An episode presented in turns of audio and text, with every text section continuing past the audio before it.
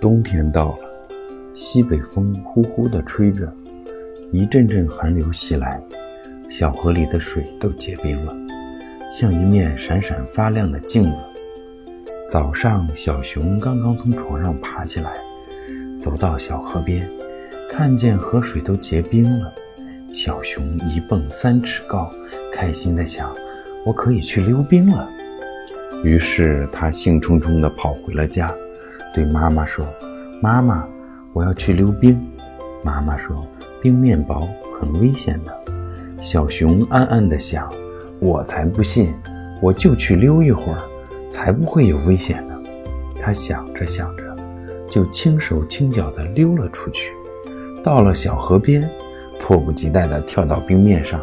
突然，只听见咔嚓一声，冰面裂开了。小熊掉到了冰窟窿里，冻得直打哆嗦，大声地哭喊着：“救命啊！救命啊！”这时，正在水底下休息的大乌龟听到了，浮上水面，把小熊救上了岸，并语重心长地对他说：“以后啊，可不能再任性了。